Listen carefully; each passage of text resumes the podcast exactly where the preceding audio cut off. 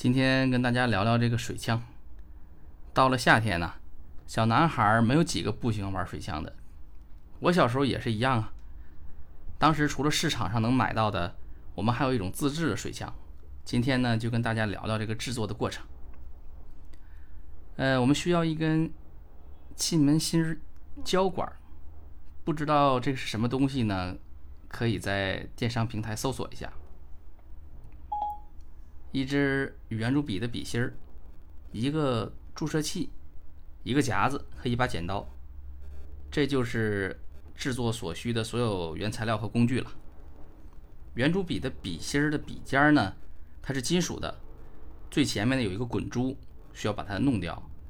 可以用剪刀连着这个一部分的一部分的那个笔尖一起给它剪掉，这样水就可以从这个小孔进出了。接下来呢，把这个气门芯儿的胶管呢套在圆珠笔笔芯那个尾端，那气门芯胶管的另一端给它系死。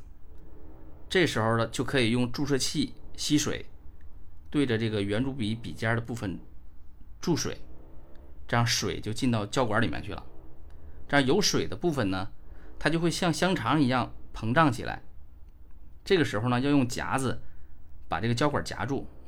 不然水就喷出去了，然后呢，再用注射器吸水，呃，打开夹子这个一瞬间呢，同时再把那个水注入这个胶管，就重复刚才那个过程，这样几次，我们这个弹药就装好，就可以去喷其他的小朋友了。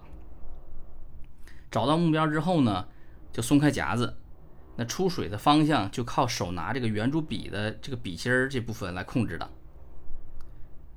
现在又到了夏天了，感兴趣的朋友如果没玩过的，不妨自己动手去试一试。